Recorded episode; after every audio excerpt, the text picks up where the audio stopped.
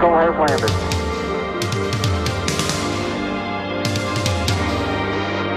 Schöner, größer.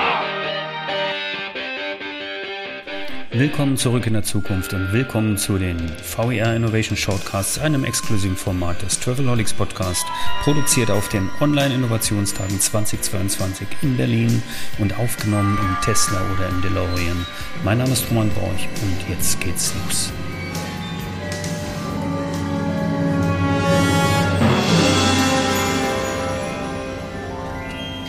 Willkommen zurück im Tesla auf den Online-Innovationstagen zum Shortcast. äh, Und jetzt habe ich eine Gesprächspartnerin vom Forum Andersreisen, Petra Thomas, ist bei mir. Hallo Petra. Hallo, herzlichen Dank, dass ich hier im Tesla sitzen darf. Ja, den Tesla hast du ausgesucht. Gesponsert ist er von Wirelane, nicht von Elon Musk. Und wir reden über das Thema Innovation und Zukunft für die Touristik und jetzt mit einem besonderen Fokus, wie kann es anders sein, auf die Nachhaltigkeit. Ähm, ihr habt heute, Petra, einen Workshop dazu gemacht. Dazu werden wir gleich reden. Starten würde ich gerne mit meiner Standardfrage bei diesen Shortcasts. Wo siehst du die wichtigsten und größten Herausforderungen für die Touristikindustrie, wenn wir in die Zukunft schauen? Und welche Botschaft haben wir da an die Teilnehmer, die wir hier haben, aber auch an die, die zuhören? Die größte Herausforderung ist sicherlich der Klimawandel und unsere Anpassung daran. Ähm, die Branche muss sich sehr stark transformieren. Wir hängen momentan über das Thema Mobilität natürlich sehr an fossilen Brennstoffen, brauchen da Innovationen, brauchen da Veränderungen, müssen auch über verändertes Reiseverhalten und Ansprüche nachdenken, aber vor allen Dingen auch in Lösungen denken. Und ähm, dieser Wandel, der sich zum einen auf der Klimaebene vollzieht, hat natürlich starke Auswirkungen auch in sozialer und ökologischer Hinsicht. Das heißt, dieses Paket an Nachhaltigkeit, da kann man eigentlich keinen Baustein rausziehen und sagen, ich mache nur das, sondern das hat immer ähm, Auswirkungen aufeinander. Das heißt aber in keiner Weise, dass es darum geht, nicht mehr zu reisen und äh, das Reiseverhalten so zu ändern, dass jetzt alle zu Hause bleiben mit dem Fahrrad oder mit einer Pferdekutsche fahren, sondern es geht tatsächlich einfach um anderes äh, Herangehen an die Reisewelt. Welche Schwerpunkte seht ihr da? Ein ganz großer Schwerpunkt ist tatsächlich das Reiseverhalten, die Überlegung, mit welcher Mobilität komme ich an mein Ziel. Dieses Selbstverständnis, das wir in den letzten ja, fast 30 Jahren jetzt wahrscheinlich gelebt haben, der Flug ist, ist der, die erste Wahl, das funktioniert auf Dauer nicht mehr. Wir wissen heute, dass nur etwa 10 Prozent der Weltbevölkerung überhaupt je in einem Flugzeug gesessen hat. Von daher ist das ein ziemliches Privileg, was wir über die letzten Jahre genutzt haben. Und da gilt es ein bisschen dran zu kratzen und zu überlegen, welche Alternativen gibt es denn? Gerade innereuropäisch, wo es eben auch Möglichkeiten gibt, wunderbar mit dem Nachtzug zu reisen. Da gibt es ja ein Revival, was auch eine andere Art von Erlebnis ist, wenn man eben die Anreise ein Stück weit wieder zum Teil der Reise macht. Also da ist ein ganz wichtiger Punkt. Wir sehen aber auch sehr viele soziale Herausforderungen gerade im Tourismus.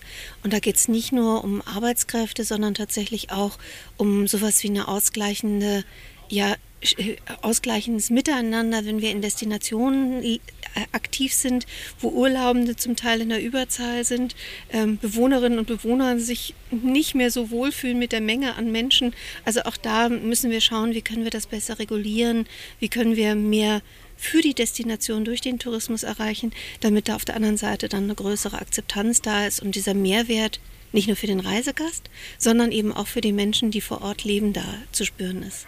Genau, letztlich ist es ja die Destination, die ebenfalls profitiert, wenn man, und äh, ich nehme es jetzt mal so auf, ne? es heißt ja Forum anders reisen, es heißt ja nicht Forum nicht mehr reisen. Das ist ja vielleicht ein ganz wichtiger Punkt, den man auch mal loswerden sollte.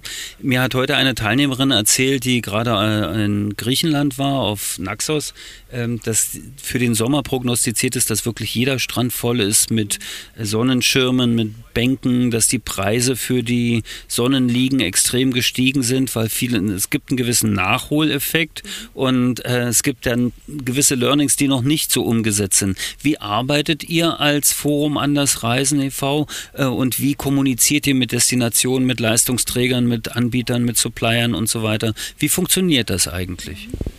Ähm, Im Forum haben wir ja schon immer diesen ganzheitlichen Ansatz, dass es eben nicht nur um einen Teil der Nachhaltigkeit geht, sondern um das gesamte Paket. Wir haben dafür einen gesamten Kriterienkatalog erstellt. Ähm, der ist inzwischen 14 Seiten lang. Keine Sorge, den erzähle ich jetzt nicht einmal runter.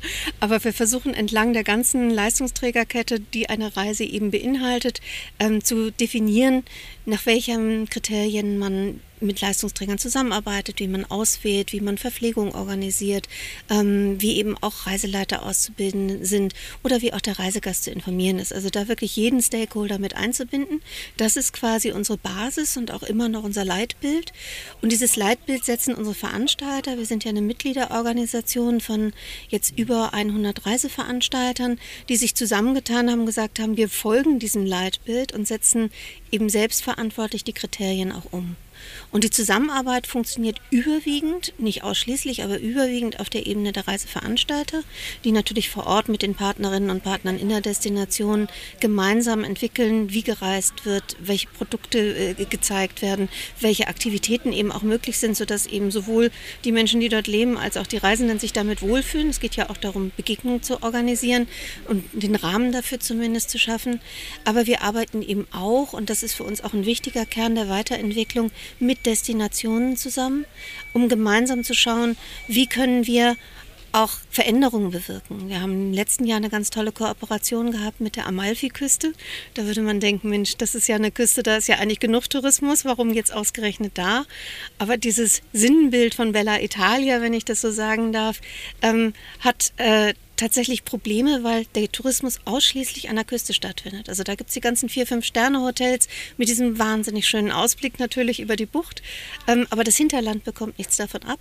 Im Hinterland ist eine große Arbeitslosigkeit. Im Hinterland findet auch diese Landwirtschaft in Terrassenform statt. Weinanbau, Zitronen, vor allen Dingen die berühmten Zitronen von der Amalfiküste. Aber sie finden keine Mitarbeitenden, um auf diesen Terrassen per Hand alles zu erwirtschaften. Das ist ein harter Knochenjob und den möchte heute niemand mehr machen machen.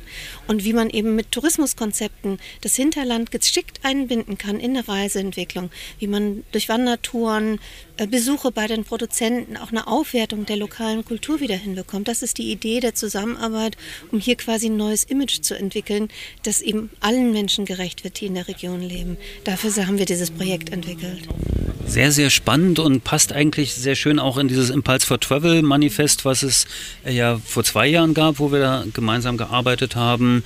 Es passt natürlich auch in dieses Thema, ja, sagen wir mal, SDGs, also Sustainable Development Goals, die wir äh, haben, aber die ja auch nur rudimentär, rudimentär, im Umsetzen sind momentan. Es gibt so ein paar äh, Companies, die sich auch Startups, die sich neu gegründet haben. Jetzt wird es hier ein bisschen laut. Hier würden jetzt gerade Sachen angeliefert. Ich hoffe, es stört nicht zu sehr. Es ist auch gleich vorbei, der Gabelstapler, der jetzt hier noch ein bisschen rumklappert. Okay, also, also diese Punkte sehe ich schon ein bisschen. Gibt es tatsächlich auch so Zusammenarbeit mit Startups oder, oder Input von Startups äh, oder an Startups, was ihr leistet? Das ist auch tatsächlich eine neue Entwicklung im Forum Andersreisen. Wir haben gerade auf unserer Mitgliederversammlung beschlossen, dass wir eben auch junge Unternehmen mit aufnehmen. Das war bislang nicht so ähm, weil wir gesagt haben, junge Unternehmen müssen erstmal ihre wirtschaftlichen Beine aufstellen, bevor sie sich bei uns mit einbinden und mit aktiv sind im Bereich Nachhaltigkeit. Das wollen wir jetzt umdrehen. Wir wollen sie schon früh mit aufnehmen in, in den Verband, um im gegenseitigen Erfahrungsaustausch voneinander zu lernen. Denn junge Unternehmen kommen manchmal mit sehr innovativen ähm, und äh, auch unge un, un, unerwarteten Ideen an den Start. Äh, und ich denke, das ist für beide Seiten ein guter Austausch, ähm, um, um den Tourismus neu zu gestalten. Also das ist tatsächlich eine neue Entwicklung.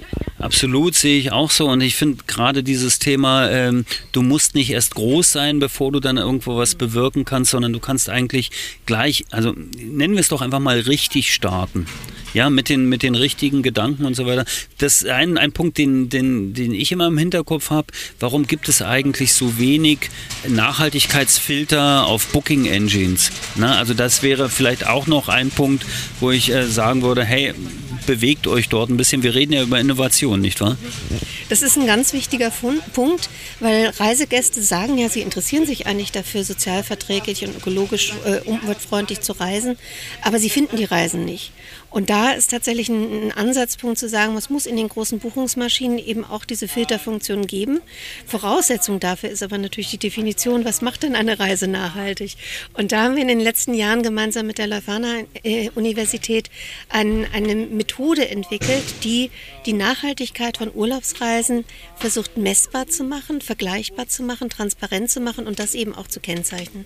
Also dieses Kennzeichen ist auf dem Weg und bietet jetzt die Möglichkeit, diese Reisen dann sichtbar, findbar und auch tatsächlich äh, ähm, auch, auch greifbar zu machen. Denn das ist was, was, glaube ich, wo sowohl für die Branche als auch für den Reisegast ganz wichtig ist, Orientierung zu finden, wie denn eine nachhaltige Reise tatsächlich in ihren unterschiedlichen Auswirkungen auch bewertet werden kann. Perfektes Schlusswort und guter Ausblick in Richtung Innovation und Vision. Ich nehme das tatsächlich auch persönlich mit. Wir sind eine Agentur, die Internet Booking Engines baut. Wir werden uns jetzt gleich weiter unterhalten. An der Stelle danke ich dir erstmal fürs Gespräch im, Pod, äh, im Shotcast von den Online-Innovationstagen 2022 vom VR. Danke, Petra Thomas. Ganz herzlichen Dank für das schöne Gespräch. Danke dir und danke fürs Zuhören.